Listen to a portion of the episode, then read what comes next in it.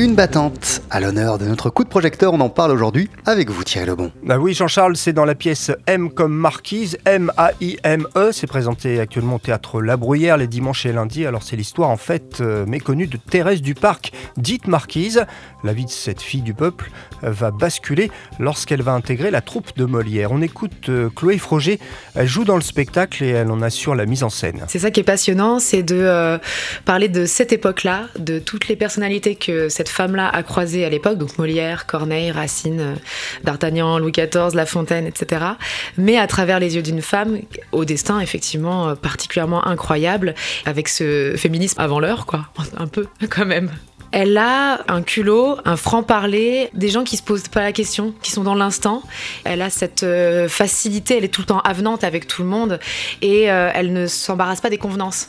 Et je pense que c'est ça qui a fasciné tous ces hommes euh, et ces femmes à l'époque et ce qui a fait qu'elle a pu gravir les échelons un peu malgré elle. Il y a en fait deux marquises dans le spectacle. C'est une de ses originalités. Hein. La première marquise est au fait de sa gloire. Elle est interrogée par un lieutenant de police pour savoir si ce n'est pas Corneille qui a écrit les pièces de Molière. Et puis quand elle se souvient de son parcours hors du commun, eh bien cette fois c'est Chloé Froger qui se glisse dans la peau de marquise, le tout mis en scène dans l'esprit de Molière. En fait, c'est l'envie euh, à travers la scénographie de faire euh, à la manière des des tréteaux d'autrefois, de mettre sur scène tout ce qui se passe derrière, c'est-à-dire les loges, les coulisses, euh, les moments de troupe, etc., comme à l'époque, comme pour Molière, avec des tréteaux.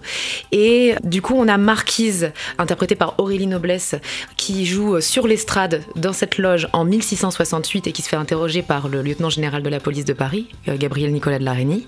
Et euh, en premier plan, c'est-à-dire devant l'estrade, on a tous les autres personnages et sous forme de flashback qui nous emmènent entre 1653 et donc 1668 pour euh, parler de manière euh, plus rythmée, on va dire, entre guillemets, aussi euh, sous forme de flashback de sa vie d'avant. Et alors Thierry, il faut aussi parler du texte de la pièce. Un texte signé Philippe Froger, à la fois mélange de classique et de modernité puisqu'il est écrit en vers et en prose. Philippe, euh, quand il est arrivé avec le texte, la première fois, il était entièrement écrit en vers. Pour être tout à fait honnête, en 2016, quand il nous a proposé le projet, on sentait qu'il y avait un manque. Quelque chose qui faisait que ça nous éloignait avec le langage de notre manière d'aujourd'hui, de notre façon de parler d'aujourd'hui, et qui nous mettait une sorte de distance, alors que tout le boulot était justement de nous amener dans ce 17e avec, euh, avec nos yeux d'aujourd'hui et avec la possibilité de s'identifier. Et donc, euh, il est reparti sur un an d'écriture à tout casser, etc., et à choisir ce vers et ses prose. Et en fait, c'est marrant parce que ça montre l'ascension sociale aussi de Marquise, qui parle en prose, on va dire donc tous ces flashbacks qui sont devant, dont je parlais tout à l'heure, et sur la loge parle en vers.